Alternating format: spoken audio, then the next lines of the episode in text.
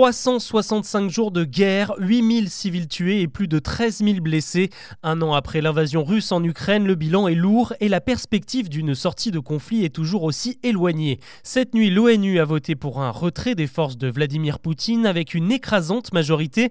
Mais alors qui peut bien encore soutenir la Russie aujourd'hui? C'est ce qu'on va voir ensemble. Bonjour à tous et bienvenue dans Actu, le podcast qui vous propose un récap quotidien de l'actualité en moins de 7 minutes. C'est parti.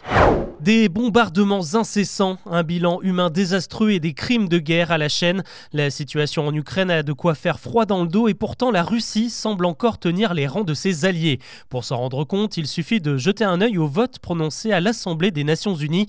Hier, 32 pays se sont abstenus de condamner l'invasion et 7 ont carrément voté contre le texte. Parmi eux, il y a la Biélorussie qui sert de base arrière aux opérations en Ukraine. Elle promet d'envoyer 100 000 volontaires récemment formés si l'Ukraine s'avance à frapper le territoire biélorusse. D'ailleurs, aujourd'hui, Kiev a accusé Moscou de vouloir mettre en scène une attaque ukrainienne en Biélorussie.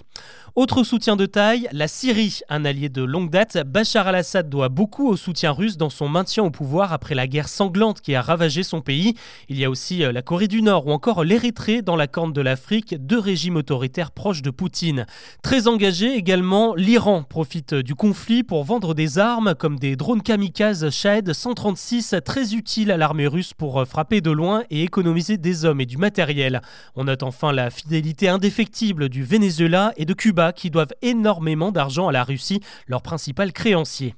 Alors la balance entre occidentaux et russes a du mal à s'équilibrer et surtout en l'absence de deux poids lourds de l'économie mondiale, la Chine bien sûr et l'Inde, ils se sont abstenus à l'ONU hier. À Pékin, tout d'abord, on marche sur des œufs. On parle de plus en plus d'une guerre imminente avec les États-Unis. Il y a récemment eu l'histoire des ballons espions, alors autant dire qu'un engagement avec Vladimir Poutine ne ferait qu'envenimer les choses. En fait, la Chine fait un peu l'arbitre et ce matin, elle a dévoilé un plan en 12 points pour sortir du conflit. Elle prône avant tout de rétablir le dialogue, de secourir les populations et surtout de remettre en marche les échanges commerciaux aussi bien pour Kiev que pour Moscou. De son côté, l'Inde se retrouve un peu coincée car euh, très proche économiquement de la Russie qui lui fournit la majeure partie de son armement et de son pétrole.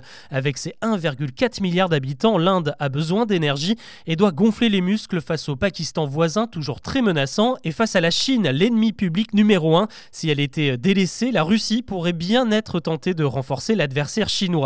Pour résumer, Vladimir Poutine tient ses alliés par le portefeuille plus que par pur soutien idéologique.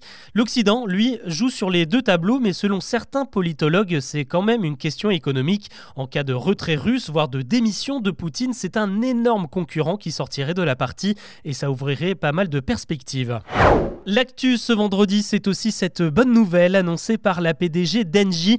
Après les menaces de coupure d'électricité cet hiver, elle confirme que nous sommes quasiment sortis d'affaires cette année. Elle félicite les Français qui ont fait des gestes pour réduire leur consommation, ça c'est vu, et remercie aussi le climat très clément. Autre bonne nouvelle, on aurait assez de stock pour affronter l'hiver prochain également, à condition de faire toujours attention. Un mot rapide sur la vaccination contre le Covid. Aujourd'hui, la Haute Autorité de Santé a recommandé de mettre en place deux nouveaux nouvelle campagne de vaccination. La première au printemps pour les personnes les plus vulnérables et la seconde cet automne pour une partie plus étendue de la population. Pensez-y notamment si vous souffrez d'asthme. Bonjour, vos vaches, cochons, couvées. Le traditionnel salon de l'agriculture va réinvestir la porte de Versailles à Paris dès demain et pour 10 jours. 600 000 visiteurs sont attendus sur place pour voir les 4500 animaux qui font le déplacement. Et la star cette année, c'est Ovalie, une vache de la race Salers. Emmanuel Macron passera d'ailleurs la voir dès demain. Il en profitera pour faire un discours sur le cap qu'il souhaite donner à l'agriculture d'ici 2030.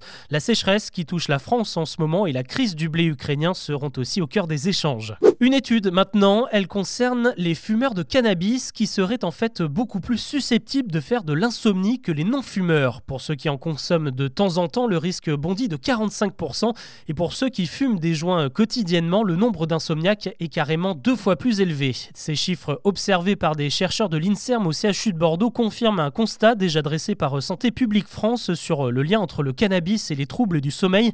13% des jeunes Français en consomment au moins une fois par mois. Du beau monde sur le tapis rouge, la cérémonie des Césars, c'est ce soir du côté de l'Olympia à Paris. Et cette 48e fête du cinéma français est présidée par l'acteur Tahar Rahim qui va bientôt incarner Aznavour dans un biopic. Côté présentation, pas un mètre de cérémonie, mais neuf. Il y aura notamment Leila Bekti, Jamel Debbouze, Jérôme Commandeur, Ahmed Silla ou encore Léa Drucker.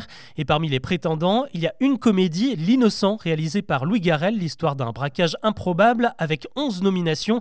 Il y a aussi euh, la nuit du 12, un polar sur les féminicides cité dix fois dans les différentes catégories. Et malgré les strass et les paillettes, l'événement fait déjà polémique hein, puisqu'aucune femme n'a été retenue pour le prix du meilleur réalisateur. En tout cas, si vous voulez suivre les Césars, rendez-vous sur Canal ce soir à partir de 20h45. Allez, on termine avec une autre info ciné avec cet accord entre la Warner Bros et la société Embracer qui détient l'intégralité des droits sur les œuvres de Tolkien. Les deux boîtes de production vont repartir sur une nouvelle adaptation du Seigneur des Anneaux au ciné. L'idée pour la Warner, c'est de concurrencer Amazon et sa série Les Anneaux de pouvoir lancée en septembre dernier. Pour le reste, on n'en sait pas plus sur le projet, on ne sait pas non plus quelle partie de l'œuvre de Tolkien va avoir droit à son adaptation sur grand écran. À noter qu'un film d'animation dans le même univers est déjà annoncé pour avoir avril 2024. Voilà ce que l'on pouvait retenir de l'actu de ce vendredi. Je vous souhaite un très bon week-end. Je vous dis à lundi pour un nouveau récap.